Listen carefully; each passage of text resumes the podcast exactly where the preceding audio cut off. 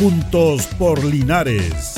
Presentado por la Corporación Municipal. Un espacio de interacción para que junto a nuestro alcalde solucionemos tus problemas y los de tus vecinos. Juntos por Linares.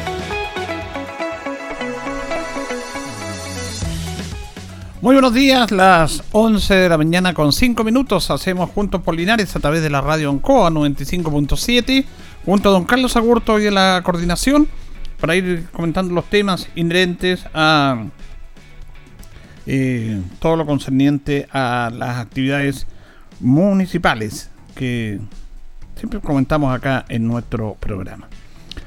Hay varios temas que vamos a ir conversando en relación a esto. Eh, está el tema de la intervención del la calle Benjamín Novoa, la calle Corta del Mercado, como se le denomina, en relación a esta aprobación de recursos. Bueno, en rigor, esta viene del, gobierno regional, que es un fondo de inversión eh, regional local, FRIL, que son platas del gobierno regional para intervención en las comunas, a través de proyectos que se efectúan de parte del municipio y el el gobierno regional aprueba estos recursos en base a un proyecto que venga elaborado, por supuesto. Y en ese aspecto se está trabajando en este en esta situación que hace un tiempo viene trabajándose ya y que el martes anterior, el martes pasado, eh, se aprobó por parte del Consejo a la empresa que va a desarrollar esta estos trabajos, porque las platas están, el proyecto está y falta la empresa porque todo parte por un tema de una licitación se tiene que licitar para poder hacer los trabajos, como ordena todo el mundo público, a través de las licitaciones respectivas y las bases de competencia. Se aprobó esto y también los eh, todo lo que tiene que ver con los fondos de mantención, porque este paseo el municipio va que mantenerlo, va a tener que tener personas ahí, va a haber iluminación, se va a pagar más luz, va a haber que limpiar, va a haber que cuidar y todo eso. Pero eso se aprobó. Y de acuerdo a lo que se planteó en la jornada del día martes pasado, como lo hemos estado manifestando, el aspecto de que estos eh, trabajos comiencen en enero, los primeros días de enero, para evitar eh, todo el tema de la intervención, que toda intervención crea algún inconveniente, sobre todo en esa parte donde hay mucha arteria, mucho movimiento comercial y vamos a estar cerca de Navidad y todo eso. El tema está que por ahí algunas personas no, dicen que no se les consultó, que reclaman eso o que los van a perjudicar porque no se van a poder estacionar los vehículos que se estacionan ahora para ir a comprar o para descargar mercadería. Eso es un tema que está ahí, que se ha estado trabajando, analizando y que se va a seguir haciendo. Pero aquí lo que interviene es un, es un fondo común. Aquí no puede estar la situación de una, dos, tres personas por sobre lo que es ese paseo. O lo mantenemos tal como está, o lo intervenimos para mejorarlo. Si no se mejora, se dice no se hace nada. Y si se mejora, no, es que van a haber problemas. Entonces estamos en esta eterna eh, disputa respecto a estos temas. Y la verdad es que siempre hay situaciones en las cuales el avance, el desarrollo crea algunas complicaciones, crea algunos trastornos en el desenvolvimiento y todo esto, pero después todo se acomoda y vuelve a una realidad. Y lo importante es que esa calle va a estar de mejor manera, va a haber un paseo eh, peatonal, van a haber eh, iluminarias, bancas, se va a pintar, se van a arreglar las soleras que están en mal estado, va a haber iluminación, que la noche está medio complejo, va a estar limpio, también está establecido que no se puede, no se va a permitir para nada el comercio ambulante, se han ido dando a conocer todos estos temas, pero siempre hay personas que van a estar afectadas y que reclaman y es entendible el punto de vista de ellos. Pero la autoridad tiene que tomar alguna medida, porque se tiene que tomar una determinación, tiene que hacer una acción, porque si no, se imagina, lo hiciéramos al beneficio de todo, cada uno de nosotros, por algo estamos en una sociedad. Ahora, esas personas tienen derecho a, a plantear su inquietud y tratar de mitigar, de hacer lo menos eh, daño posible a su situación esto. ¿Qué es lo que complica a algunos locatarios? Básicamente que las personas iban a comprar y estacionaban sus vehículos frente a esos locales comerciales que están básicamente en la vereda del sector eh, oriente para hacer las compras. Y, por ejemplo, el tema también lo que decía la gente del supermercado que está ahí, que lo llegaban las personas y estacionan sus vehículos en esa calle corta para poder eh, llevar sus pedidos. Entonces, eso puede complicar, pero ahí el mismo, estos mismos locatarios tienen que llegar a un acuerdo, buscar la manera de que estos clientes mantenerlo, buscar un horario, si no se estaciona ahí se puede estacionar en otro lado, al frente, no sé, hay que buscar esa manera y se conversa. El tema de la carga y la descarga que también se ha dicho está regulado, hay una ordenanza, hay horarios que son en la mañana de las 7 de la mañana a las 10 de la mañana que se puede descargar y en la tarde igual, de 18 a 20 tengo entendido, pero eh, hay horarios establecidos para la carga y descarga. Eso se va a establecer de esa manera, cuestión que se coordine eh, en ese horario la descarga de los productos a esos. Se puede, se puede ordenar, porque alguien decía, por ejemplo, si hay una descarga de, de, mercadería para ese supermercado, para bueno, se instala un equipo de seguridad ciudadana al interior o a la entrada de calle eh, Benjamín Nova con Maipú y mientras se descarga, 10, 15, 20 minutos, no se permite el paso a los vehículos. Mientras dura esa descarga y después queda despejado eso. Es cosa de irlo conversando.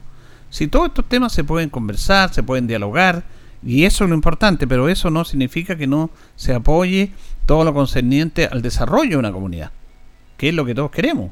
Que Linares sea mejor, que haya inversión, que se mejoren estos espacios que habitualmente nosotros estamos acá y que la idea es que se vayan mejorando para una mejor productividad, para un mejor aspecto, para que mejore Linares y además que son recursos regionales que van a ser utilizados por ahí. Otros decían, ¿por qué toda una calle peatonal? ¿Te imaginas? Media calle ya está creando problemas, lo que sería una calle entera. Entonces siempre hay que ir conviviendo con las necesidades de la comunidad en este aspecto. Pero yo creo que es positivo, es positivo esto con todos estos inconvenientes y con todos estos temas que se pueden conversar, que pero dicen, ¿por qué no conversamos nosotros? Pero si hay que se conversa siempre y, la, la, gente del municipio tiene que hacer los proyectos, tiene que enseñarlo. Pero si le va a pedir la opinión a todos, al final no se va a hacer nada. Y eso es como antipopular, pero es una realidad. Y aquí la autoridad quiere tomar una decisión respecto a esto. Y tratar de evitar el menos daño posible a esas personas que lo van a tener en un principio porque es obvio, lógico que se da esto. Bueno, respecto a este tema, eh, conversamos con el alcalde Mario Mesa, que justamente se refiere a estos cuestionamientos que han ha habido respecto a la intervención de Benjamín Novoa. Todos los cuestionamientos en democracia son absolutamente legítimos y son válidos. Sin embargo, el desarrollo, cuando se hace con el conocimiento de los actores políticos, con el conocimiento y con la participación ciudadana, debe tener más fuerza que nunca.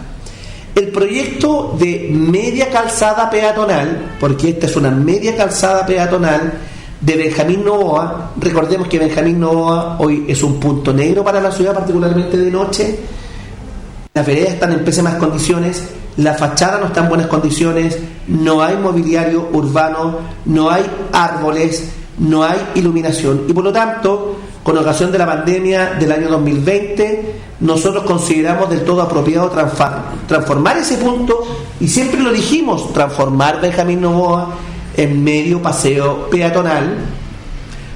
este proyecto fue conocido por los concejales, tanto es así que se aprobaron los costos de operación antes de postularlo al gobierno regional cuando se postuló, cuando se adjudicó por parte del gobierno regional estos fondos y se licitó, el Consejo Municipal tuvo a la vista la licitación, nos reunimos previamente además con los locatarios a través de un proceso de participación ciudadana que tuvo una Secretaría Comunal de Planificación.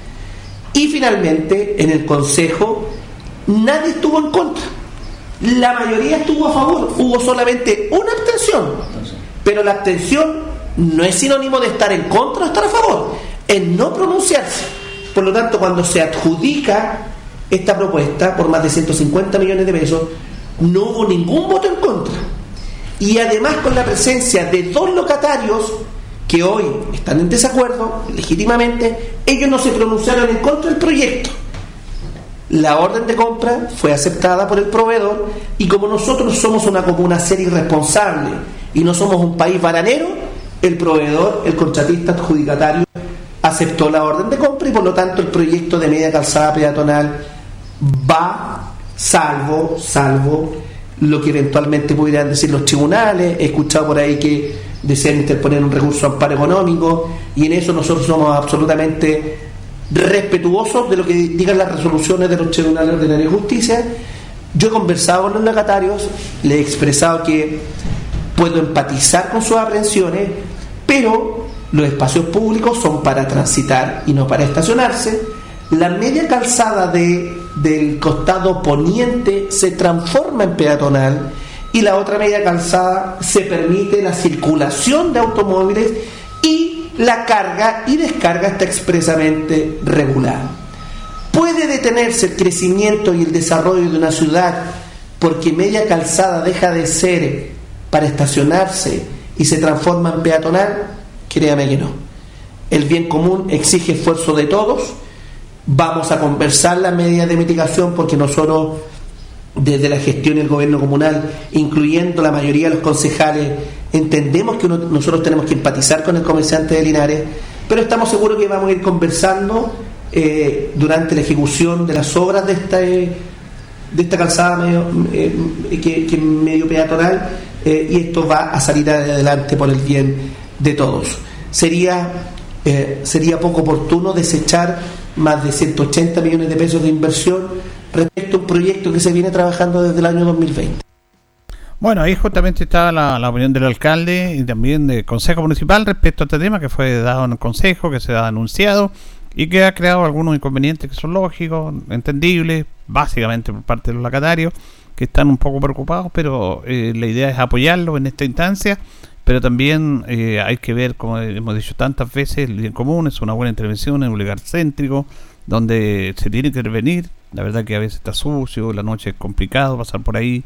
Eh, ayer nos contaba el concejal Michael Concha que en una reunión que habían tenido con los locatarios también habían habido problemas en relación a que cuando tuvo la pandemia se instalaron los locales de comida que están ahí en el interior del mercado para colocarlos afuera, al aire libre, porque adentro tenían más restricciones producto de la pandemia, para poder vender sus productos, porque era complicado.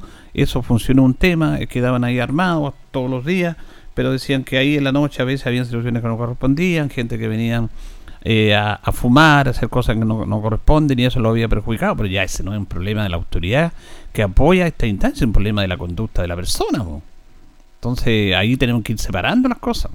O sea, quejándose porque estaba eso y porque se habían producido otro tipo de situaciones que tienen que ver con la conducta del ser humano, no con medidas para poder apoyarlo, porque esa situación, esas medidas puntuales se conversó con los locatarios, me acuerdo que nosotros estuvimos ahí cuando se empezaron a instalar las personas, el primer día que empezaron a atender fuera, en la calle corta el mercado para que pudieran vender, porque adentro no podían, producto de las restricciones de la pandemia, en lugares cerrados no se podía estar, afuera sí se podía estar, con las medidas respectivas, con las mascarillas y con el cuidado y las distancias correspondientes que lo hicieron los eh, locatarios, le pidieron autorización a la municipalidad, se hizo un esfuerzo, trabajó, pero después algunos decían no, por lo que pasa que la noche entra ahí, una persona entró a robar, eh, estaban haciendo cosas que no corresponde, ya eso no es problema de la autoridad.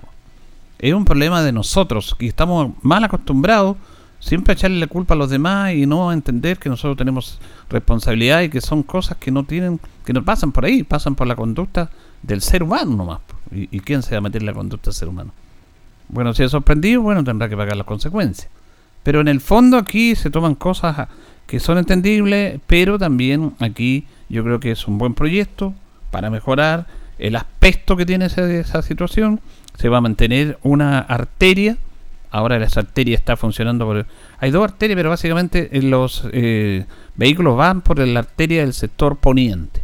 La del oriente la dejan ahí despejada porque a veces hay vehículos estacionados ahí. No se va a poder estacionar, obviamente, ya no va a haber estacionamiento porque tiene que fluir esa calle, excepto cuando hay carga o descarga, hay en un momento que tiene que coordinarse. Todos esos temas se van a coordinar, se van a conversar para tratar de tener el menos inconveniente posible para con las personas que están alrededor y que tienen sus locales comerciales. Así que bien, bien por ese sector, bien por ese proyecto y esperamos que aquí la empresa responda a lo que tiene que ver con que estos trabajos se deberían empezar pronto, pero producto de fin de año, todo el movimiento, deberían empezar en enero para terminar los primeros días de marzo, para evitar el tema de la congestión. Porque ahí también tenemos que ver con lo concerniente que la empresa cumpla los tiempos respectivos para tratar de evitar los menos inconvenientes posibles, los congestionamientos que se van a producir cuando se está interviniendo, se está trabajando en esto. A propósito de todos estos temas, eh, también conversamos con el alcalde en relación a las ferias de Navidad porque ya se nos acerca la festividad de fin de año, estamos, estamos a menos de un mes ya, increíble. Estamos a 22 hoy. Imagínense, estamos casi, ah, no, casi, casi al mes. Y esto menos porque las ferias van a comenzar el 12 y 14 de diciembre a funcionar tanto en la plaza donde van a estar los artesanos, que esto siempre ha sido, ha sido así, se, se cumple que ese espacio sea para los artesanos nuestros. Y en la Alameda va a estar esa feria donde usted puede encontrar todo en relación a las festividades de Navidad. Cómo se prepara eso, cómo se está haciendo, cuántas personas van a participar. A ello se refiere el alcalde. Más de mil comerciantes navideños desde el día 12 de diciembre que se comienza a encarpar la Alameda, más 160 comerciantes navideños, feriantes y artesanos que se van a instalar en la plaza. Estamos hablando de más de 1.300 personas, una inversión que para Navidad y Año Nuevo el municipio hace encarpando toda la Alameda, toda la extensión, encarpando toda la plaza, adornando ambos sectores, iluminando ambos sectores generando seguridad, generando limpieza, puntos de hidratación y particularmente en la Alameda inauguramos el día jueves o viernes 14 o 15 de diciembre por definir con la organización de feriantes navideños. Queremos que esta Navidad sea sobre todo familiar y el componente de la seguridad descansa en todos y en cada uno de nosotros, en el esfuerzo municipal, pero también en el esfuerzo que las familias tienen que hacer con intentar caminar si llegan al centro en vehículo, no dejar objetos valiosos a la vista y particularmente comprar con seguridad, ojalá eh, más que con dinero, con tarjetas de débito o de crédito. Todos los comerciantes hoy tienen la maquinita para pagar con dinero plástico. Ahí está entonces todo lo relacionado a lo que va a ser la feria eh, navideña, que ha sido tradicional. ¿Se acuerda que antes las ferias navideñas estaban circunscritas básicamente en la plaza? Pero con el tiempo, con todo lo que ha pasado, con pandemia y todo eso, el alcalde ha em, otorgado los permisos respectivos porque más gente está con este denominado emprendimiento que es tradicional, que es parte del comercio, pero que después de la pandemia se empezó a aumentar esto. Porque muchas personas empezaron a autogestionarse, perdieron sus trabajos, de la pandemia mucha gente fue despedida, eh, se aprovechó el tema del retiro, de los bonos, del IFE para ir haciendo esos dineros, haciéndolo eh, ellos mismos para vender, haciéndose pequeños emprendedores. Y ahí se quedaron en eso. Y ahí justamente esa feria ha sido importante. Ese sector de la Alameda que ya no era una cuadra, dos cuadras, ahora es prácticamente la extensión casi completa de la Alameda, llegando inclusive allá donde está el cuerpo bombero. Y ahí usted puede caminar, puede desarrollarse, puede ver, puede comprar porque hay muchos, muchos comerciantes. Es una buena alternativa. Generalmente estas personas que, que están ahí ya piden los permisos, pero ya están, los que han estado en otro año, ellos están asegurados. Se, se aumenta una pequeña cantidad porque es demasiado la gente, me decía el alcalde. Más de mil, más de mil personas van a trabajar en la feria navideña. Una cifra realmente impactante, impresionante, que sirve para la comunidad, para que compren sus regalos se supone más barato, usted sabe dónde compra, compra ahí, compra en el centro, el tema de ustedes, pero ya se está trabajando en eso y 12 y 14 de diciembre se van a inaugurar estas ferias para la compra de los regalos navideños y para ir apoyando también a los emprendedores locales. Y se han ido aumentando siempre más ferias, las denominadas ferias de las pulgas, que se denomina, que son acá, la que está acá en Avenida Esfuerzo, la que está allá salida Cuellar, pero hay más lugares donde se quieren instalar Ahora se va a instalar una ya en Avenida Presidente Ibáñez con coronel de artillería. 85 puestos en un lugar privado para que la gente vaya a comprar también, la gente de ese sector. Eh, por ahí también se había manifestado un malentendido que se decía que cómo se les podía dar permiso de instalar a estas personas sobre el dren que está allá en el sector Presidente Ibañez, Batemolina, pero no, no era así. La verdad que se informó mal o alguien quiso mal, no sé, pero usted sabe que con esto de las redes sean informaciones que a veces no, corresponden a la realidad. Pero ahí, en Avenida Presidente Ibáñez, con Coronel de Artillería, va a estar una nueva alternativa para los vecinos del sector norponiente para que vayan a comprar también. Y ahí cerca Feria de Agricultores, hay un sector muy populoso. Así que bueno esta alternativa también. Bueno, sobre eso da a conocer el alcalde Mario Mesa.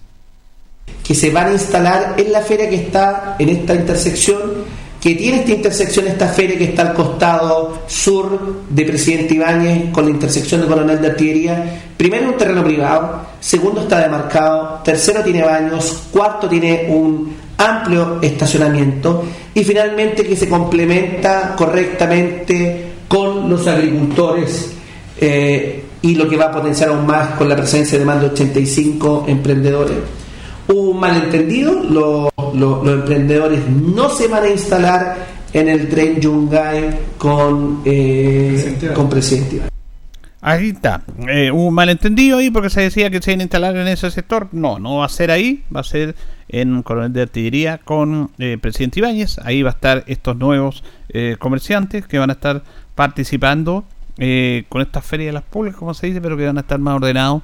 Ha sido impresionante cómo ha crecido esto. Cómo ha crecido que personas vayan y vendan sus productos. Por un tema económico, por un tema de necesidad eh, porque otras personas ya no están eh, trabajando lo habitual, que son dependientes de un empleo, de un empleador, sino que quieren ser ellos, los propios que quieren salir adelante, a algunos les va bien, a otros más o menos, a otros mal, es producto de todo, de la vida, y así es el comercio.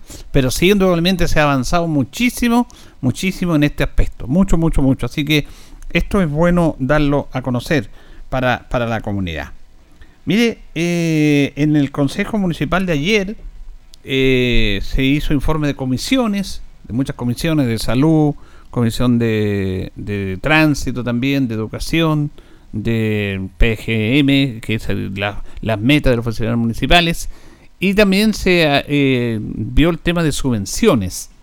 Subvenciones que están siendo ahí entregadas ahí con, con pinzas, como se diría, porque lo comentábamos con el alcalde la semana pasada, eh, hay muchas instituciones que se les va a entregar no en la fecha que se pensaba las subvenciones producto del recaudamiento, que tiene que tener el municipio en relación a los dineros que fueron utilizados básicamente en los megatemporales. Se pidió apoyo, el contar el caso de un supermercado, supermercado Acuñán, que decir lo que entregó ahí inmediatamente eh, elementos eh, comestibles, abarrotes, pero hay que pagarlo, no nos pagan al tiro, pero después hay que pagarlo, hay que irlo pagando. Es más, algunos municipios se están enojando con el gobierno porque todavía no les pagan lo que le habían comprometido en relación a los megatemporales de las comunas que básicamente fueron más afectadas. Entonces, eso es que irlo pagando. Entonces, sacaron muchos recursos de ahí y la verdad es que el tema de las subvenciones que están aprobadas todavía no se van a entregar porque se están como priorizando, porque no están todos los recursos y están esperando remesas que vengan de aquí a fin de año que tienen que llegar de la subdere. Eh, eso se ha explicado a la comunidad tanto personalmente como a través de los medios de comunicación, porque una institución que fue favorecida con, un, con una subvención que fue aprobada, pero que todavía no llega el dinero, es producto de lo que le estoy planteando y lo que estaba manifestando el alcalde. Los concejales también ahí en la, sesión del martes pasado, algunos eh, plantearon esa inquietud que iba a pasar con eso, el alcalde les dijo, hay un retraso, eh, producto de esto, pero están siendo consideradas y todas van a tener sus subvenciones. Eso fue lo que manifestó el alcalde respecto a las condicionantes, al presupuesto que tiene el municipio para ir ya reponiendo esos dineros que, llegaron, que se utilizan de otra manera, esperando las remesas que lleguen, para entregar todo lo que tiene subvenciones. Pero ayer se hizo, subvenciones para un sector del sector de, de Juntancoa, de Vegancoa, pero también para el deporte. Se hizo una subvención para el voleibol, que se hace todos los años para la participación anual del equipo que lo representa en la liga de, de voleibol que ya comenzó, llevamos dos fechas, y ahí también se hizo un aporte para que el equipo Linares participe en viaje, en alimentación, jugador y todo eso. Eso es una subvención anual. esto se va a entregar en tres remesas, una remesa en, ahora en noviembre, otra remesa en diciembre y otra remesa en enero. Son 30 millones de pesos. 5 millones en noviembre, 5 millones en diciembre y 20 millones en el mes de enero del próximo año para la gente del voleibol. También el hockey, que va a participar en un campeonato a nivel nacional, también se le está entregando este apoyo. Así que se han estado entregando subvenciones importantes para estas personas, a estas instituciones que necesitan, por supuesto, de ese apoyo. Así que bien por ello. Vamos a ir a la pausa, don Carlos. Vamos a ir a la pausa de esta hora. Son las 11 ya con 29 minutos. Y seguimos en Juntos por Linares. La hora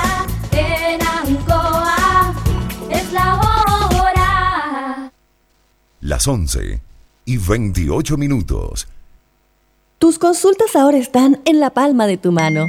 Ahora CG tiene un nuevo canal de autoatención para sus clientes en WhatsApp. Agréganos escribiendo al más 569-8956-8479. Aquí podrás realizar consultas comerciales, obtener tu boleta, consultar por tu número de cliente o reportar si estás sin energía. Tendrás una oficina comercial virtual a un chat de distancia. Recuerda, WhatsApp CG más 569-8956-8479. CGE entregamos energía.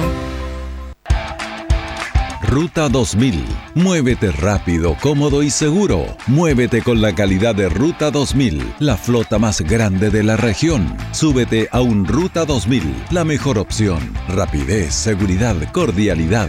Ruta 2000. Llámanos al 73 2 21 2000. 73 222 2000, 73 222 2001, 73 233 0911. Prefiera Ruta 2000. Ruta 2000. Elígenos porque simplemente somos los mejores. Si es posible, estudiar y sacar una carrera.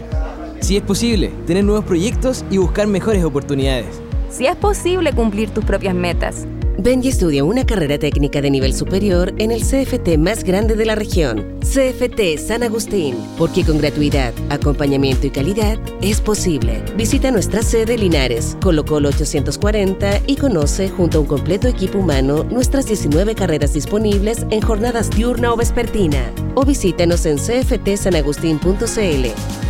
Institución acreditada por cinco años en las áreas de gestión institucional y docencia de pregrado. Super descuento para superabuelos. Gas Maule premia la preferencia de nuestros adultos mayores y por eso extendemos la promoción por todo noviembre. Si tienes más de 60 años, pide tu carga de 15 kilos con 3 mil pesos de descuento. Llama ahora al 800-800-980 y no te quedes sin la calidad y duración de Gas Maule. Para este plebiscito, si lo requieres, podrás hacer uso del voto asistido para sufragar, acompañado por el presidente de tu mesa o por alguien de tu confianza, que debe ser mayor de edad y no puede asistir a más de un elector, a menos que sea un familiar directo. Conoce más sobre el voto asistido y la propuesta de texto constitucional en cervel.cl e infórmate llamando al 600 6000 166 o en nuestras redes sociales verificadas. Infórmate, decide y vota. Servicio Electoral de Chile. Cervel. En noviembre ahorramos siempre con Supermercados Cugat. Atún Esmeralda, aceite o al agua, 160 gramos, 3 por 1,990 pesos. Queso laminado Gouda Calo, 1,899 pesos el cuarto de kilo. Jamón colonial San Jorge, 1,990 pesos el cuarto de kilo. Milo en polvo Nestlé, 300 gramos, 2,390 pesos. Ofertas válidas hasta el 28 de noviembre. Supermercados Cugat. Donde comprar es ahorrar. Sabemos que la tecnología hoy es fundamental para un diagnóstico certero que asegura un tratamiento oportuno y eficaz. En Integra Imagen contamos con el más moderno resonador magnético con resultados en el menor tiempo posible. Además, servicio de ecografía y rayos X, operados por tecnólogos médicos e informado por médicos radiólogos subespecialistas. Conócenos en nuestras modernas instalaciones, en calle Diputado Mario Dueñas, 611 en Linares. Reserva tu hora llamando al teléfono 44-304-9530 y en nuestra página web integraimagen.cl. Integra Imagen, garantía de calidad en atención de salud. Soy Nico Mazú y te invito a conocer lo nuevo de Independencia. ¿Te preocupa la seguridad de tu familia? A nosotros también. En Independencia sabemos que la seguridad es fundamental. Por eso en Parque del Sol instalamos un sistema de cámaras perimetrales en el barrio y en los accesos principales, monitoreado por la Central de Seguridad Ciudadana. Así mejoramos la calidad de vida de nuestros vecinos. Y para que te sumes a este proyecto, te prestamos 100 UFs para completar el pie en modelo Praga a un año plazo. Son las últimas unidades 90% vendido. Cada día, más razones para cambiarse al nuevo barrio de Linares. Y como dice Nico Mazú, ¡vamos que se puede! ¡Vamos con Independencia! Cultura Emprende. Todos los miércoles de 4 a 5 de la tarde. Sobre las últimas tendencias en tecnología, innovación, marketing, ventas y crecimiento personal. Dirigido a toda la comunidad de emprendedores de Linares y la región del Maule cuyo propósito es que sus negocios crezcan y evolucionen. Escúchanos por la 95.7 Radio Ancoa. Ancoa, tu radio Ancoa. Somos el 95.7 Radio Ancoa. La radio de Linares, más cerca de ti. Bien, ya nos separan 25 minutos del mediodía. Estamos haciendo Juntos por Linares a través de la radio Ancoa. Eh, se están efectuando los para Panamericanos, donde tenemos representantes nuestros, William Matamala en la natación, Y Matías y Marcelo Mancilla, que le ha ido bastante bien. Ellos tuvieron medalla de bronce en la contrarreloj que se efectuó el domingo pasado en Isla de Maipo. Ahí está esa ruta. Y la verdad es que tuvieron medalla de bronce. Notable eh, lo que hicieron estos chicos, que hemos conocido la historia de vida de ellos, lo complejo para todos los deportistas. Además que Matías solamente tiene un 10% de, de visión y es, en estas carreras corre acompañado por su hermano y ahí tienen que tener una bicicleta especial donde van los dos porque Matías casi no ve. Por lo tanto Marcelo tiene que irlo guiando acompañándolo y la bicicleta no tiene que ser la bicicleta que todos conocemos. Tiene que tener obviamente esas características para que estén las dos personas ahí avanzando. Ellos hicieron su propia bicicleta la fabricaron ellos pero la actividad del día del día domingo pasado corrieron con una bicicleta prestada de Patricio Aranda, que es otro corredor, corredor paralímpico, que les prestó su bicicleta. La bicicleta, que ellos armaron, que Marcelo armó, porque Marcelo como un giro sin tornillo, tiene una capacidad para hacer esto, la van a usar este jueves, mañana, en el velódromo de Peñalolén, en ese gran velódromo moderno. Ahí van a participar en la carrera de 1000 metros. El viernes van a participar en 4000 metros persecución ahí dentro del velódromo. Y el próximo domingo, Matías y Marcelo Mancilla van a participar en la Gran Fondo que se va a correr en Isla de Maipo. Son 90 kilómetros. Le quedan tres pruebas más. Pero en la primera prueba que ellos participaron, porque para esto tuvieron que clasificar, no es que los invitaron, ustedes corren, tienen problemas, ven, no, tuvieron que clasificar. Eh, están acreditados también para competencias internacionales porque ellos se ganaron ese derecho. Además, la municipalidad y su consejo les dio una subvención de 5 millones de pesos para que armaran esta bicicleta y lo está apoyando como yo muchos deportistas y ellos están súper contentos, súper contentos porque es todo lo que tiene que ver con el esfuerzo para poder desenvolverse en algo que les gusta tanto como es el ciclismo. Así que nuestros representantes Marcelo y Matías Mancilla ya eh, obtuvieron una medalla de bronce. Qué bien tienen tres pruebas más. A William le ha costado un poco porque está recién empezando en esto, porque está enfrentándose a verdaderos monstruos, si se me permite el término, deportivamente hablando. Estuvimos la, viendo la carrera, lo que fue la prueba de 50 metros de William el, domingo pasado, y el brasileño era realmente impresionante. El campeón mundial es una cosa impresionante como nada como nada, es increíble. Y el norteamericano y el canadiense. Estamos lejos de ellos, pero Williams está avanzando. Lo importante es Williams que él clasificó para estar en la ronda final, porque había que clasificar. En su serie clasificó y llegó a la final. Ahí no le fue bien porque obviamente tiene que irse eh, acomodando, tiene que ir ganando experiencia y está frente a personas que, o a deportistas que le llevan mucha ventaja en años de preparación y todo eso. Pero está trabajando de buena manera Williams también que también clasificó para los Panamericanos. Y luego, hermanos Marcelo y Matías Mancilla, reitero, mañana están la de 1000 metros en el velódromo, el viernes la de 4000, ahí con su bicicleta, y el domingo terminan con la gran fondo de 90 kilómetros. ¿Qué significa esto para ellos? Muy importante porque eh, el Instituto Nacional del Deporte eh, le entrega un premio en dinero a los deportistas chilenos que obtengan medallas en las Olimpiadas, en los Juegos Panamericanos y en los para Panamericanos. Y lo importante de esto es que el dinero o el apoyo o el incentivo económico que entrega eh, INED a los deportistas es la misma para los que participaron los Panamericanos que para los para Panamericanos. No se hace distinción en este aspecto. Y eso me parece bien porque se hacía distinción. ¿Qué significa? Que son 12.300.000 pesos la medalla de oro, 9.300.000 inflación la medalla de plata, y 6 millones 400 infracción la medalla de bronce. Por lo tanto, los chicos ya tienen un aporte económico muy, muy importante. Muy, muy importante. Y además, le quedan tres pruebas más. Y pueden estar dentro del Team Chile también de preparación de becas, que se les llega un aporte mensual durante cuatro años para prepararse en estos eventos siendo parte del Team Chile. Que una de las recomendaciones son, o una de las eh, requisitos es obtener una medalla me parece notable lo que ellos han hecho. Los tuvimos aquí en la radio cuando estaban recién preparándose, con un carisma los dos, con un carisma tremendo, eh, y que la verdad nos dejaron mucha enseñanza, emociones. Matías nos contaba su historia de vida cuando iba al colegio, que era para él era normal, o sea, lo demás para él era normal. que una persona tuviera un 10% de visión, los demás no estaban ni ahí con eso. Tuvo que él adaptarse a una normalidad. Nos contaba su historia de vida. Y ahora está siendo recompensada porque me parece que tiene que haber justicia en la vida. Tiene que haber justicia en la vida. Y nosotros nos pusimos súper contentos. Y todos, por supuesto, por esto. Y estos deportistas, tanto como Rocío Muñoz, como Marco y Esteban, y como todos los deportistas linarenses, reciben un apoyo siempre del municipio. Un apoyo económico. Ellos nos están manejando. A los chicos, hay un chico del karate. Entonces hay mucho apoyo económico por parte del municipio hacia esas personas. ¿Sabes por qué le digo? Porque de repente esta ciudad es tan especial.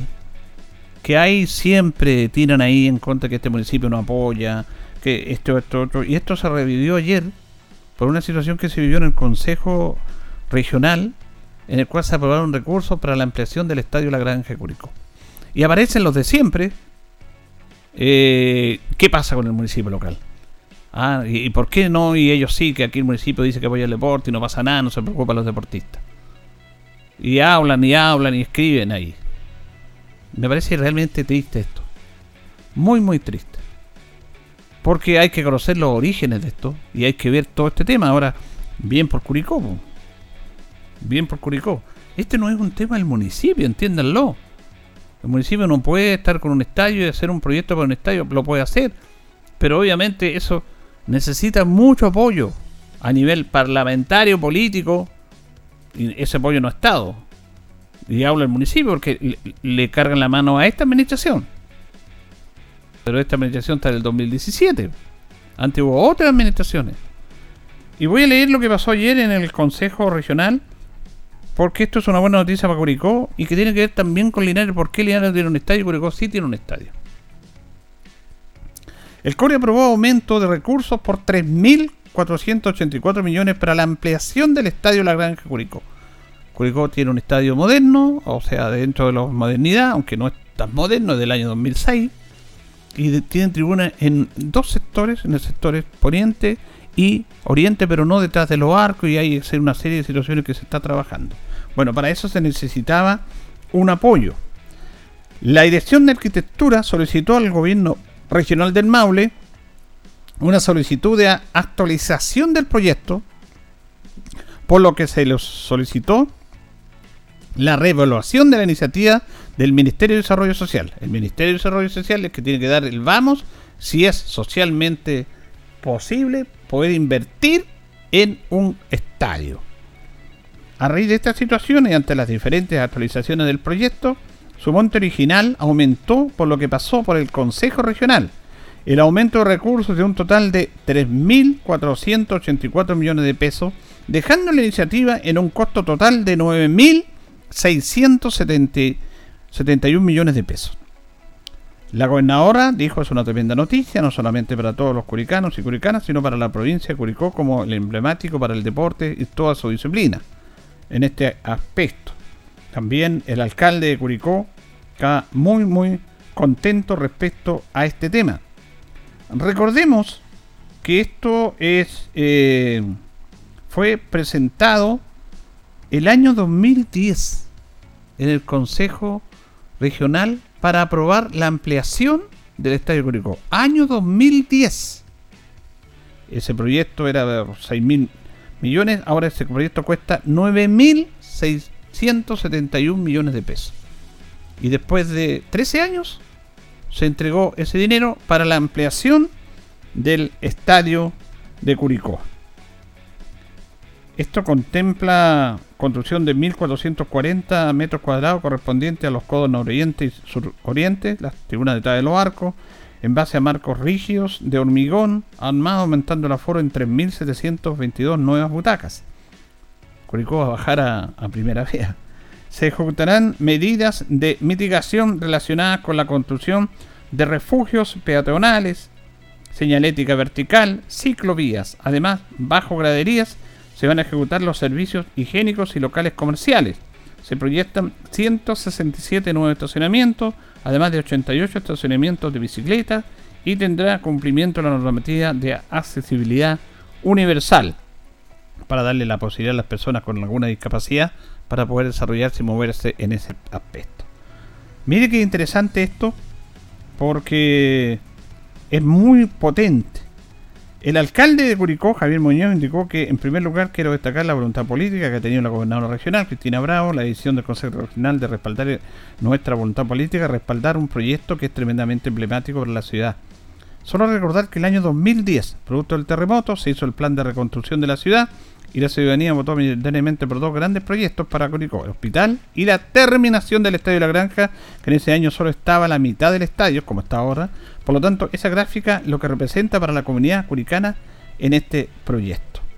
Eh, el Estadio la Granja de Curicó actualmente es insuficiente en tamaño de acuerdo con la población de la provincia para poder albergar eventos deportivos de carácter nacional y o internacional, así como también eventos culturales que implican una alta convocatoria. Bueno, este proyecto, esta ampliación del estadio de terminal, porque está en la mitad, viene del año 2010. Eran 6 mil millones de pesos. Lo que, está, lo que costaba esto. Pero ahora, después de tantos años, la Dirección de Arquitectura solicitó al gobierno del Mable la ampliación, la revaluación de esta iniciativa y esta significó un aumento de recursos en 3.484 millones de pesos, lo que deja un total de 9.671 millones de pesos para terminar el estadio de la Granja Curicó del año 2010. Mire, en el primer gobierno de la presidenta Michelle Bachelet se hizo un denominado plan de estadios, modernizar los estadios de Chile. La mayoría de los estadios son del Estado, del fisco, y que son administrados por el municipio. Este estadio, lo que hablamos de Lastra, lo administra el municipio, pero el dueño es el Estado. Pero la administración total fue traspasada en su mantención, en su cuidado a los municipios. La gran mayoría funciona bajo este aspecto. Hay pocos estadios privados en Chile. El estadio del Teniente Arrancagua, por ejemplo, ese es el estadio de Huachipato, que es de la siderúrgica, del Teniente de la Minera. Y, acá la mayoría de los estadios son fiscales del Estado. Y la presidenta Bachelet comenzó un proyecto de estadios para Chile. Y remodeló muchos estadios. Por el norte, Coquimbo, estadio antiguo lo remodeló. Valparaíso, Viña del Mar, La Serena, me vuelvo a la cuarta región, La Serena, Talca, Curicó, Chillán, Temuco y el Estadio Esterroa de, de, Concepción y el Estadio Chinquihue de Puerto Montt. Fueron recursos del Estado, del Estado para hacer esos estadios nuevos. Hay una historia bien peculiar de eso, cómo nos farreamos Linares en esto, porque hay que hacer historia, porque ahora cuando se hizo esta noticia aparecen lo, lo de siempre diciendo que el alcalde no hace nada, porque no hacemos un estadio, que, no se ha hecho nada por el deporte. Había una comisión que se nombró esa vez para los estadios para Chile, que visitó todos estos lugares para ver qué necesidades tenían en terreno, y después, por supuesto, se hizo todo el trabajo de los especialistas, de los arquitectos, en, relación a, establecer un proyecto y cuantificar los montos que esto necesitaba, porque la presidenta dijo, queremos estadios para Chile, pero queremos ver cuánto plata hay. Tenemos plata, pero hasta cuánto podemos llegar. Y eso se cuantifica a través de un proyecto y de las necesidades de esos recintos deportivos. Vino una comisión aquí en Linares. El estadio estaba cerrado. Vino Abel Alonso, emblemático dirigente de la Asociación Central de Fútbol, un dirigente de verdad, no como lo que hay ahora, presidente de la Unión Española. La Unión Española fue importantísima, llegó a finales, fue campeón de Chile bajo el mandato de don Abel Alonso, Sopelana. Y vinieron muchos más. Y tuvieron que salir corriendo para pedir las llaves para abrir el estadio. Ingresaron. Ahí estuvo nuestro compañero Luis Lorenzo Muñoz. Le avisaron a última hora y corrió Lole e hizo notas. Entrevistó a Alonso, a varias personas respecto a este tema. Yo no voy a nombrar las autoridades que estaban ahí en ese tiempo. Pero la impresión que se llevaron las personas que vinieron acá es que no había interés si el estadio está cerrado si no hubo una coordinación, si no lo recibieron. Ellos vieron, miraron, hicieron algunas declaraciones, porque Loli es el único de los medios que estaba, y se fueron. Cuento corto, Linares no recibió la aprobación para esos estadios. Todos estos estadios que están, Talca, Curicó, todos, son productos de plata del Estado. no de las municipalidades, del Estado, porque la municipalidad no tiene la plata. Pero hay que hacer un proyecto. Sí, cuesta un mundo hacer un proyecto con un estadio nuevo. Tremendamente costoso en la elaboración de ese proyecto. Por lo tanto, esos estadios son producto de una política de Estado que se hizo en la primera gestión de la presidenta Michelle Bachelet, en ese programa denominado y llamado Estadios para Chile, de mejorar la infraestructura de los estadios públicos en nuestro país, y se hizo bajo ese gobierno con esos recursos, y después se hicieron los proyectos con el apoyo de la Dirección de Arquitectura y todo eso. Los municipios tuvieron cero participación en eso, sí apoyando, por supuesto. Ahora Curicó se está viendo la ampliación de ese, de ese estadio, lo mismo que están pidiendo, eh, bueno, se hizo antes en Talca, porque Talca era lo mismo que Curicó. Dos graderías norte, perdón, oriente-poniente y detrás no había graderías y se hizo una ampliación, gracias a lo que peleó y todo Pablo Prieto, parlamentario por Talca, jugador de Rangel, se la jugó. Entonces, este tema de echarle la culpa siempre al municipio de no hace nada, cuando no se conoce la historia, cuando aquí esto es un problema de todos los políticos. ¿Qué han hecho los parlamentarios para que Linares tenga un estadio? No es que nosotros legislamos, ¿y por qué en otros lados presionaron, tuvieron presencia y no acá? Durante el gobierno de Sebastián Piñera, replicando un poco esta política de estadios para Chile, ellos también, el gobierno de Sebastián Piñera, hizo una política súper interesante, que invertir recursos, como la presidenta Bachelet había invertido recursos en platas para mejorar la infraestructura de los estadios públicos en Chile, masivos, más grandes, estadios de 3.000, 4.000, 10.000, 30.000 personas. El presidente Piñera hizo una, actividad muy interesante. El ministro del Deporte era Rafael eh, Gabriel Ruiz Tagle, de inyectar recursos en los campos de los clubes deportivos amateur en Chile. Poner la plata ahí. Y fue muy interesante. Y fíjense que en Linares salieron dos instituciones favorecidas con esos. El Club Deportivo de Yungay y el Club Deportivo Juventud Batuco. Había plata. Pero hagan los proyectos, búsquenla y le vamos a entregar esa plata. Se hizo eso. Porque las platas venían. Estaban ya aseguradas. Entonces, hacer un proyecto para hacer un estadio nuevo que cuesta 30 mil, 40 mil millones o 20 mil, 25 mil millones de pesos, con esto de los precios de los materiales puede que suba más, tú vas a hacer un estudio que te va a costar sobre 300, 400 millones y no vas a tener la seguridad que va a tener un estadio para ti.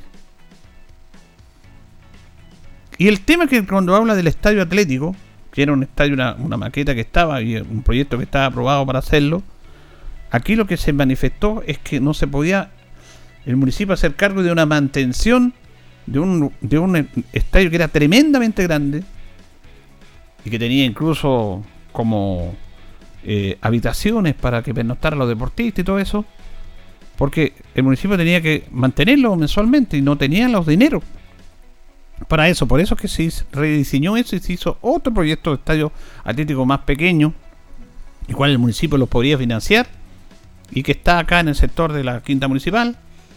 Incluso se compró, se adquirió un terreno para acceso por la avenida Cadena Ciudad Enrique, pero ahora está detenido porque esos terrenos están embargados por parte del banco. Y el alcalde viajaron a Santiago para que liberaran eso para poder desarrollar el proyecto. El proyecto se está desarrollando. Esto no es de un año para otro. Entonces, lo que yo digo, solamente eso, es cuando uno opina, tiene que opinar con todo el tema de la materia informado, no con esta cosa pequeña de pegarle al alcalde de la culpa que no tenga un estadio Linares de culpa del alcalde. Culpa de todos nosotros, de todos nosotros y obviamente de la política, que incluso esos estadios fueron producto no de los alcaldes, fueron producto de una política de Estado, porque ahí está la plata. El municipio después los mantiene, obviamente porque están a cargo de los municipios, pero la elaboración de un estadio nuevo es producto de una política de Estado, recursos de Estado, recursos a nivel nacional, gestión a nivel regional de los parlamentarios y todo, pero aquí nosotros no, no hemos trabajado en eso. Pero bueno, se le echa la culpa al alcalde actualmente, que puede tener alguna responsabilidad en no hacer un proyecto con estadio. La otra vez para la campaña dijo que iba a comprar un terreno para un estadio. ¿Para qué iba a comprar un estadio? Y cuando no lo hace, también no lo hace. Bueno, es la política, es la política. Pero yo solamente estoy contando esto porque esta ampliación de viene del año 2010. No es de ahora, no es de ahora. la ampliación del estadio. Y ese estadio fue producto de las plata que entregó los gobiernos para apoyar el programa Estadios para Chile. Y lo que se hizo ahora fue una ampliación de las plata porque eso estaba cuantificado en ese año en 6.100 y tantos millones y ahora terminarlo cuesta 3.400 millones más, por lo tanto son cerca de 10.000 millones. Eso es lo que se aprobó, 3.400 para llegar a los 10.000 para terminar ese trabajo, pero desde el año 2010 se demoraron 13 años en entregar esos recursos para completar el estadio de Curicó. El estadio Talca salió antes, porque había más manejo político de parlamentario en apoyar esa plata. Entonces esto tiene toda una, una complejidad, o tiene, mejor dicho, no complejidad, tiene un relato que es bueno irlo viendo, y sopesándolo. Entonces cuando aparece, no, si el alcalde no apoya el deporte, por, ¿cómo no va a apoyar si, si esta administración ha apoyado permanentemente a los deportistas? Es que no hace un estadio nuevo, bueno, obviamente hay una responsabilidad ahí, pero no es del alcalde, ¿no? Aquí es un tema en el cual todos tenemos que hacer cargo y la clase política pasa, pasa colado. Pasa colado. Entonces, bien por Curicó, que después de 13 años vaya a tener su complementación y terminación del estadio, tal como quedó en Talca, lo que Talca pasó hace 5 años atrás, ya Talca le había ganado eso, pero pasó exactamente lo mismo. Entonces, esos son los temas que a veces es bueno conversarlo, analizarlo, entregar antecedentes, los relatos y sacarán sus conclusiones, pero ¿quién no va a querer tener un estadio nuevo en Linares? Todos. Pero eso cuesta plata y cuesta voluntad política. Mientras nos pongamos todos de acuerdo, vamos a andar bien. Si vamos a andar peleando, va a ser difícil. Va a ser difícil ese tema. Pero reiteramos, esto se originó en Estadios para Chile. Hubo una comisión que vino a Linares a ver el estadio, que se encontraron con que el estadio estaba cerrado. A, ese nivel, ¿ah? no lo invento, fue así. Incluso tenemos las notas con Loli ahí. Tuvieron que correr para allá, correr para acá, la autoridad política. No el alcalde, la autoridad política de esos años, abrir el estadio. ¿Qué impresión se a las personas que llegaron aquí? Claro, vieron, dejaron. Ah, Linares no, si Linares está el estadio cerrado o se manejó políticamente mal. Ahí están los parlamentarios que tienen que manejar políticamente esos temas. Pero son cosas que pasan. Nos vamos, nos despedimos. Eh, ya viene el folclore acá en nuestro programa de Radio Encoa como todos los días. Sigan sintonía al 95.7. Le agradecemos sintonía a don Carlos y la coordinación.